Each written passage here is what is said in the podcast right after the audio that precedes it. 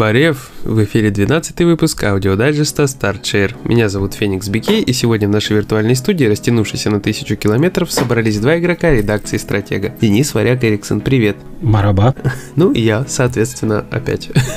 Два. Нас два, как Bloodstained Curse of the Moon 2, которую я совсем недавно поиграл. Я думаю, Деня, тоже ты в нее играл. Как тебе вообще она? Понравилась? Мне вообще Bloodstained очень понравилась. Признаться, когда первый раз сел играть в первую Curse of the Moon, я ничего не ожидал, просто нам ее прислали на обзор, и я такой, ну ладно, посмотрим. И прям залип. То есть я сел в нее на свече и прошел, не отрываясь. А вот, потом купил ее на PS4, но еще не не играл на PS4 именно. А вот. Потом, почему я в нее не очень верил? Потому что я до этого играл в Bloodstain, который большой, крупный, и он мне, мягко говоря, не зашел в демо-версии, потому mm-hmm. что там очень медленно Мириам двигалась, что-то как-то оно было неуклюже довольно. Но финальная версия Bloodstained, конечно, Ritual of the Night зашла очень хорошо. То есть прошел ее с огромным удовольствием, выбил платину. И, соответственно, когда анонсировали Curse of the Moon 2 не так давно, я сразу же нацелился, что на релизе я ее куплю. Нам код не прислали, к сожалению, но я ее все равно купил, потому что как иначе. А вот запустил, она мне показалась сложнее первой, причем заметно сложнее. Возможно, это связано и с э, тем, что просто отвык а ты что скажешь? Мне кажется, вторая все-таки маленечко посложнее, но не прям радикально. То есть первая, я прям ее за один стрим пробежал, вообще прям при всех зрителях за два часа спокойненько. Тут я сел стримить и не прошел, соответственно, за два с половиной часа, застрял, я так понимаю, где-то на предпоследнем боссе приблизительно. Ну, как бы до него я дошел спокойно, я тебе уже рассказывал. Вот, и мне просто кажется, что персонажи, вот те, которые за этот период времени открываются, они отличаются от тех персонажей, которые были в первой части. Вот, к ним надо как-то привыкать, и они на конкретных уровнях как-то более эффективно действуют. Но потом, конечно, ближе к концу все равно надо жонглировать, переключать, чтобы эффективно действовать. Суммарно кажется, что круче, чем первая часть. То есть интереснее, приятней. Я помню, как ты вчера горел во время управления персонажем-роботом. Да, вот э, кнопка прыжка, я просто не знаю, мне почему-то, чтобы он левитировал, он как бы использует какой-то пар, чтобы в воздухе держаться какое-то время, немножечко вперед лететь. Вот, Пердежный. ну, типа того, да. И как бы я привык, что двойной прыжок выполняется двумя кнопками, и что-то подобное, типа, выполняется нажатием одной кнопки два раза. Не мог я с ним совладать, потому что надо было кнопочку зажимать, ты вроде зажимаешь, потом чуть отпускаешь, он сразу что-то падает, там не летит, еще и в воздухе бить может, и, короче, я горел, да, ты прав. Я горел. Как-то неудобно. Он причем самый такой толстый в плане здоровья, очень он такой мощный, у него дофига хп. А мне еще показалось, потому что я не доходил так далеко, как ты дошел. Я не брал зеленого чувачка, вот, который угу. стреляет. И мне что-то показалось вчера, что он прям в упор может не попасть по противнику. На стриме у тебя был такой момент. Ну, не, он попадать-то вроде как хорошо попадает, просто у него перезарядка во время этой перезарядки, там какие-то доли секунд. Он и не прыгнуть не может, и вроде как сильно не двигается, и оно дезориентирует очень сильно. То есть противник подходит в упор, делает прыжок, я стреляю, промахиваюсь, он уже надо мной, мне нужно отпрыгнуть или что-то еще сделать, а персонаж начинает перезаряжаться, и получается, что я получаю по шапке вместо того, чтобы спастись. Короче, там какие-то есть у него секунды бездействия. Все это очень больно.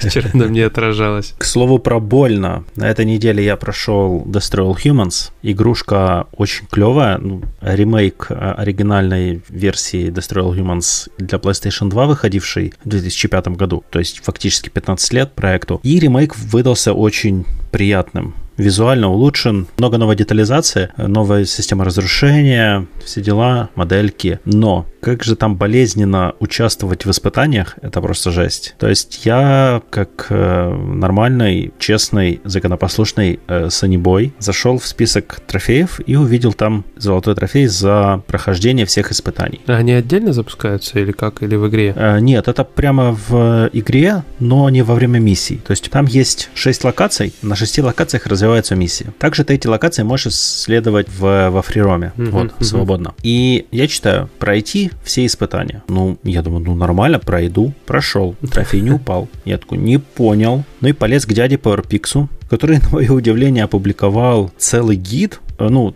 классический свой Trophy Guide and Roadmap за 6 дней до падения эмбарго. То есть, типа, как для меня это до сих пор загадка. Но я подозреваю, что он запостил, но не выкладывал в публичный доступ. Поэтому просто писал, что 6 дней уже видео там выложено, например. А, но, собственно, в чем фишка? Я залез туда и читаю. Пройти все испытания на 3 звезды. А я некоторые на одну звезду с трудом прошел. А там до, до третьей звезды, там небольшой дисбаланс. До каждой звезды неравное количество очков нужно набирать. То есть, например, до первой звезды нужно набрать 50, до второй 70, а до третьей 80 или там 90. Ну, где-то так. То есть разрыв не такой существенный, как от нуля до первой звезды. Но, блин, иногда в некоторых испытаниях очень сложно угнаться за всем, что от тебя требуют. Э, например, нужно похищать военные объекты на военной базе. То есть мало того, что ты бежишь и хаотично забрасываешь все, что попадается тебе под руки телекинезом, включая солдат, которые тоже считаются военными объектами. Ты пытаешься забросить большие объекты, например, танк, а возле танка может стоять несколько бочонков. И персонаж хватается телекинезом за эти бочки, которые стоят за танком. Ты их выбрасываешь, а они падают в танк, то есть в текстуру, в модель и ты такой, да ладно, наводишь на танк, он дальше вытаскивает из танка бочонок. То есть ты теряешь драгоценные секунды, и такого очень много. Ты постоянно хватаешь что-то не то. Или там, например, лежит поддон классический, да, деревянный, угу. на нем лежат там, допустим, взрывоопасные объекты, патроны. Ты это все закидываешь, а в какой-то момент вместо, допустим, взрывоопасного объекта ты хватаешь поддон. Ну и, соответственно, ты его кидаешь, потому что если ты его оставишь на месте, то ты за него опять схватишься. И чувак, который на летающей тарелке летает и ловит эти объекты, он такой, что ты мне кидаешь, это не военный объект. И такой, твою мать. И постоянно в прицел попадают какие-то поддоны, дощечки, э, знаки дорожные, которые тебе нафиг не нужны. Слушай, так там наведение или управление кривое какие-то, что мешает постоянно? Очень точность наведения нужна высокая. Mm-hmm. Понимаешь, что контроллерам достигнуть в сжатые сроки, ну, это возможно, конечно, то есть все эти испытания проходятся на три звезды, потому что их прошли люди, тот же PowerPix, их прошли, соответственно, там все ок но они сложные. И местами просто неадекватно, невменяемо сложные. Они настолько тебя выводят, э, что тебе просто уже не хочется. Нету мотивации фактически. Ты понимаешь, что все, что ты заработаешь, это трофей. Больше ничего ты не получишь, потому что все остальное у тебя уже открыто. Там костюмы все открыты, которых очень мало. И, и ты думаешь, ради одного трофея реально часа 3, 4, 5 убивать, когда я могу, например, погонять Fairy Tail или Bloodstained или еще во что-нибудь, или там в VR залезть есть, в которой я все опять добраться не могу. То есть, э, понимаешь, что это просто странное время. Скорее всего, я все-таки вернусь к этим испытаниям как-нибудь и буду там условно проходить по одному испытанию в день на три звезды. То есть постараться там полчасика, потратил, прошел, не прошел. Не прошел, забил. Как-то в таком формате. Потому что садиться и вот добивать платину целенаправленно мне не хочется. Но в то же время я обидно оставлять на там 90% трофейный, трофейную полосу. Да, я так он Титан сразу вспомнил. С его галереей. Блин, а мне хорошо было в Кэрион играть поэтому, потому что я на свеча гонял, и у меня вообще никаких проблем с трофеями не было. Я просто садился и в свое, в свое удовольствие мочил людей этой жидкой кровавой массы, которая то худеет, то толстеет, вот, то захватывает чужие умы, то просто кого-то жрет, то под канализациям скачет. Devolver Digital, короче, снова смогли, нашли хорошую индюшку, вот, на них в этом плане вообще всегда можно положиться. Да. Кэрион веселая, концептуальная штука, как ты уже говорил мне за кадром. Был абсолютно прав. Да, в Кэрри он классно играть, очень весело, задорно, и вроде бы она такая суровая по факту-то. То есть у тебя какое-то страшнющее существо, которое визжит как чужой, которое лазит по вентиляциям, все херачит без остановки, и как бы его надо бояться. Но сам факт, что это ты, что ты играешь за него, оно как-то вот морально поднимает дух, позволяет кайфовать от процесса. Сами же девольверы называют это реверсивным хоррором, когда ты наводишь ужас, а не на тебя. Ну да, ну это круто. Это, это правильно, да. Там причем рычать можно, ты можешь подползти к двери, да, не открывать ее сразу, а поорать. И где-то там есть такая типа эхолокация, она тебе подсказывает, куда тебе там двигаться, в какие точки. Ага. Вот, но это, это эхолокация, это рык, это крик. То есть ты подходишь к двери, чуваки там ходят, и ты делаешь, а они сразу, и они там обсираются или нет? Да, они сразу бегают, начинают паника. Ну, кто со стволами, они вроде как к двери начинают подходить, типа, что сейчас будет. Но опять же, да, то есть мы играем вроде как за чудовище мощное, кровавое такое, жесткое, но оно очень быстро умирает по факту. То есть если куча народа начнет по тебе стрелять, а если тебя, не дай бог, еще подожгут, тебе нужно срочно бежать в воду, ты просто сгоришь. Вот. Все, все это фишки реверсивного хоррора, они актуальны, получается. Есть, Сгорел если... на работе. Да, сгорел на работе. Как, допустим, в Оно, там, да, все, все боялись огня или чужие, там можно было яйцами жечь, вот тоже это все актуально. Чудовище не бессмертное. Чудовище жрет, оно становится больше в процессе прохождения. Вот там новые фишки у него открываются и способности, но оно смертно. И умирать приходится порой часто, потому что геймплей выстроен в формате головоломки. То есть ты не просто скачешь, что это прям не экшен-экшен. Это прям вот экшен-головоломка платформер, что-то вот такое средненькое между. Потому что очень много приходится думать, запоминать дорогу, понимать, как использовать способности. И как бы это классно, на самом деле. Очень классно. Я почти прошел, поэтому думаю, скоро обзор выкачу. Как только мы с ежемесячными материалами разберемся с нашими со всеми. Думаю, Кэрри он будет одним из первых на выдачу. Как-то так. Ну, я на свече тоже посидел немножко. Погонял в игру под названием Марио и кролики. Кролики. Кролики. Кролики. Да. И скажу, что я уже как раз писал про это в Твиттере, увидел проект на скидке за 800 рублей и ощущаю острое отвращение к главным героям, которые сопровождают Марио. Это кролик Пич и кролик Луиджи. Не знаю, я... У меня есть друзья, которые прям фанатеют от вот от Rabbids ов. Я помню, когда вышла отдельная игра про Rabbids ов на ПК, и, по-моему, на консолях тоже была. И у меня несколько друзей такие мне, о, смотри, какая игра крутая. Я запустил, и я не понял юмора. Ну, вообще, то есть я не вкуриваю прикола кроликов. Они по-своему, возможно, ну, вот это безумие Интересно. А ты с Rayman ом играл или именно вот, который отдельно Raving Rabbids? Нет, именно про них игра была. А, просто Rayman а были крутые, мне очень понравилось. Возможно.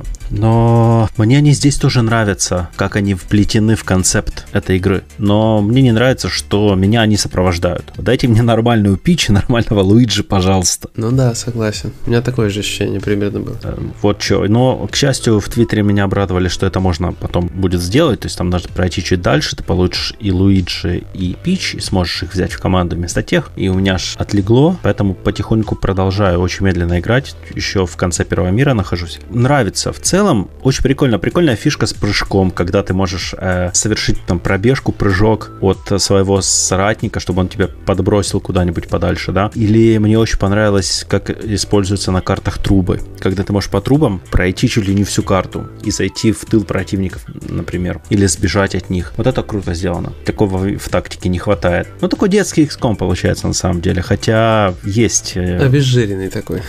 Да, да. Плюс я еще немножко поиграл на этой недельке, запустил эмулятор PlayStation 2 на ноутбуке и прям воодушевился, потому что Valkyria Profile 2 Сильмерия, которую я очень хочу перепройти, прям болею нею. Потому что я Линет купил на телефон и понемножку играю. Она у меня работает на ноутбуке на эмуляторе просто превосходно, в 60 FPS с фильтрами, очень круто. Я даже задумался, а надо ли мне покупать телевизор для PlayStation 2, чтобы играть в оригинале. Потому что была у меня такая идея, или купить телевизор, какой-нибудь Sony Trinitron, который все советуют, или конвертер из компонентного сигнала в HDMI. Можно у китайцев купить на Алишке там за 10, за 5, 10, 15 э, долларов. Но пишут, что они не очень хорошо справляются со своей задачей. Хотя отзывы на самой Алишке довольно положительные с э, фотками, в том числе фотками экрана 4К телевизоров 50-дюймовых с выведенным изображением с PlayStation 2, которое выглядит, ну, нормально, на удивление. Вот, поэтому, возможно, я подумаю и себе сделаю подарок на день рождения скоро. Слушай, ну это как напоминает мою страдальческую историю с этим, господи, скажи мне. Я, короче, поиграл в Цусиму и словил очередной хайп по Тенчу. Да-да-да, то есть, ну я не знаю почему, то есть я играл в Секиро, мне захотелось поиграть в Тенчу, тут поиграл в Цусиму, мне тоже захотелось поиграть в Тенчу, которая с PSP была. Вот, где сразу за Рикимару начинаешь играть. Я просто такой полез в стор, а в сторе-то нифига нету. То есть я был готов даже на Виту купить, раскошелиться, но как бы не нашел я нифига. Да ничего у нас не издавали, по-моему. Ну, в смысле, не переиздавали. Ага, ну то есть типа, я последний раз играл-то именно на PSP, причем PSP была как бы это под черным флагом. Все как надо. Вот, я такой думаю, ладно, дам шанс эмуляторам. Ставлю эмулятор э, на Android, все дела, короче, на телефончик, Xiaomi, привет, бомжи. Вот, и, и короче, все работает шикарно, но, но управление, конечно, мега отвратительно. Я не могу играть так. А у меня есть лайфхак для тебя. Какой? Купить геймпад? Конечно, я купил с Алиэкспресса 28 долларов. Плюс 7,5 долларов за э, клипсу для телефона грубо говоря, за 40 баксов, включая доставку, ты получаешь офигенский геймпад. Мне его бейсовский Дэн посоветовал. Э, то есть я его нашел, я запустил в Твиттер, типа, с вопросом, кто пользовался, ну и э, бейс сразу же такой, типа, я пользовался, у меня есть офигенно, бери, типа. Я пошел купил. Uh-huh. И подтверждаю, геймпады от 8 бит до очень клевые. Он коннектится ко всему. Ты, ну, есть, значит, надо брать. Ты можешь на ноутбук его подконнектить, на телефон, на планшет, на Switch. То есть ты можешь к свечу подконнектить официально, без донглов, без каких-либо там махинаций. Там есть четыре комбинации коннекта. То есть в зависимости от того, с какой зажатой кнопкой ты включаешь геймпад. И, соответственно, ты можешь на каждую из комбинаций повесить разный девайс. Mm-hmm. Вот, включаешь геймпад там с условно зажатой А, и он у тебя коннектится к свечу. С, с зажатым Y он коннектится к телефону. Вот как-то так. Ну, звучит как сказка просто. Очень круто. Ну и сам геймпад выполнен в форм-факторе э, Super NES. Угу. То есть он подходит для PlayStation 1, PlayStation 2, Super NES. Ну, короче, идеальная вещь. Короче, если бы у меня была крестная фея, я бы у нее попросил. Э, да. Типа того. А ты к зубной фее обратись. Чтобы она мне выбила остатки. Я думаю, ты знаешь, о чем я хочу тебя спросить. Про Fairy Tail. Ну, конечно, про хвост феи, про сказку, я не знаю. Все по-разному, кстати, переводят. Ну, классное созвучие, очень классно. Ну, мне нравится название. Вообще... Я просто с франшизой не знаком, я тебе врать не буду, я вообще не знаком. То есть, сколько раз такое слышал, видел, хотел взяться за мангу, не аниме трогать даже не пытаюсь, потому что времени слишком много надо. Но так и не дошел ручками своими. А я как раз аниме смотрел, и получилось, угу. ну, норм вообще. А я сначала думал, что игра будет полностью, как это часто делают, да, независимая от аниме. То есть она берет за основу аниме, но делает независимую историю. Но здесь не так. Здесь ты начинаешь аж с 11 арки. А 11 арка это э, 150-я, по-моему, серия сериала. На минуточку. Да, всего в сериале 326, по-моему, серий. Вот. Или 260 или 258 глава манги. То есть, как бы существенно О, далеко. Вот, игра берет свое начало, и потом она сразу же прыгает, э, делает таймскип семилетний, как в, прям как в One Piece. Mm, классика. И ты начинаешь вот с этого таймскипа, да. В манге это есть, и в аниме это есть. Типа, что персонажи Fairy Tail, э, хвостофеи, возвращаются в мир после семилетнего отсутствия и понимают, что их гильдия не существует. Ну, фактически. То есть, о ней уже просто никто не помнит. Они такие возвращаются, мы сильнейшая гильдия, и реальность бьет по ним сильно, потому что их спрашивают, вы, вы кто такие? А они показывают на свою штаб-квартиру, им говорят, ой, а мы думали, это просто заброшенный дом какой-то, типа сарай. Ну и ребятам сразу становится обидно, и они начинают восстанавливать свою славу. И, собственно, ты этим в игре занимаешься. Игровой процесс э, соответствует классическим JRPG от э, компании Gast, которую я нежно люблю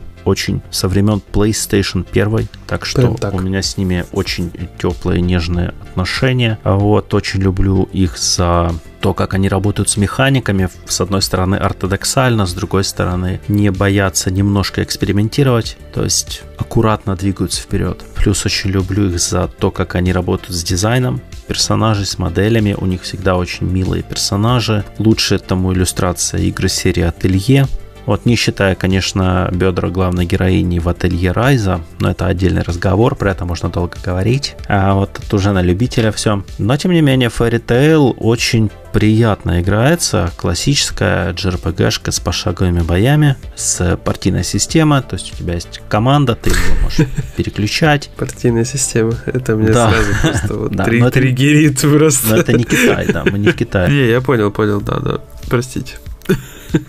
И интересная фишка игры в том, что, как и в, собственно, в первоисточнике, именно магия является основным ресурсом персонажей, боевым ресурсом. То есть здесь, в этой игре, именно атака магического характера является основной, в то время как обычная физическая атака — это такой себе, знаешь, как эм, револьвер «Последний шанс», который там полицейский хранит где-то под носком на случай, когда у него закончится боекомплект в основном оружии, выбьют зубы, там нож потеряет и так далее. То есть последний шанс, и тут точно так же рукопашная атака. Все завязано в основном на магию, причем за каждое убийство противника тебе немножко э, маны восстанавливается. То есть здесь так работает, потому что персонажи в оригинале, они восстанавливают свои силы просто из воздуха, просто отдохнув некоторое время, потому что воздух пропитан маной, магией. Вот. Я уже, собственно, на сайте как раз вот буквально 40 минут назад опубликовал превьюшку, и вот сейчас пойду стримить эту игру немножко. Ну, хорошо. Тогда мы отпустим тебя, наверное, стримить на этой замечательной ноте. И не будем уже сегодня больше продолжать болтать. Вот, надеюсь, вам было интересно. С вами были Егор Феникс Бикей и Денис Варяк Эриксон. Всем пока. Всем удачки, хороших вам игр, да, всем пока-пока.